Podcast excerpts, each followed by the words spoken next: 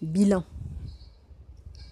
Excédés par la vilissante dictature des États venus d'ailleurs, nous défendions que sans servitude, l'Afrique serait meilleure. Il y a plus de cinquante ans que nous avons acquis un couronnement méritoire, après maintes luttes acharnées pour affranchir nos territoires. Plus de cinquante ans libérés des visées expansionnistes de l'ère coloniale. Plus de cinquante années sans domination, sans emprise impériale. Cependant, après plus d'un demi-siècle d'indépendance, nous, qu'avons-nous créé de mieux que nos danses? Mais plus encore, quel est le bilan pour nous les femmes? Quelles leçons ont été tirées de la marche sur Grand Bassam? Se souvient-on encore du noble combat de Marie Corée Après sa génération, combien de femmes décorées?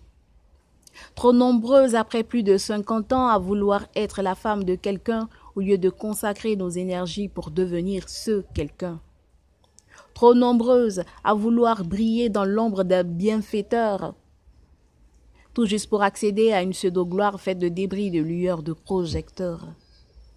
Trop nombreuses à vouloir d'un quotidien luxueux en misant tout sur son capital beauté, à vouloir d'un lendemain radieux en se tournant les pouces et en attendant les miracles de Madame Vanité. Alors normal qu'elle s'épanouit dans nos êtres cette soumission qu'on se plaît à injecter dans nos chairs, pour guérir de notre couleur aujourd'hui trop sombre, trop sale pour en être fier.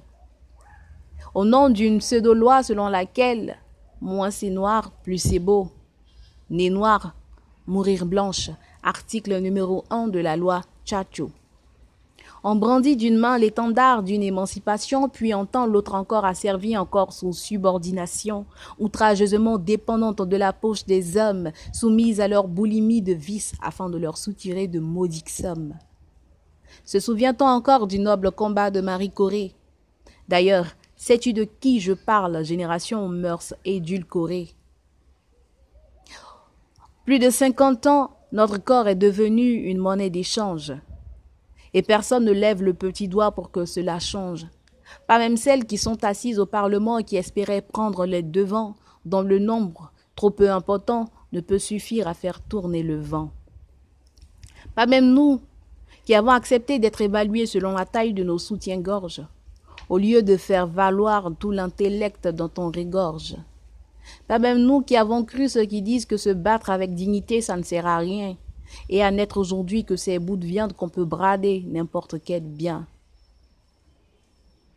Mais pour ces cinquante prochaines années, nous devons toutes reprendre le flambeau des batailles acharnées que nous ont léguées nos grands-mères au lendemain des indépendances, car nous avons besoin de vous, mesdames, pour faire changer la tendance. Alors, mesdames, mesdemoiselles et moi-même, vive l'indépendance.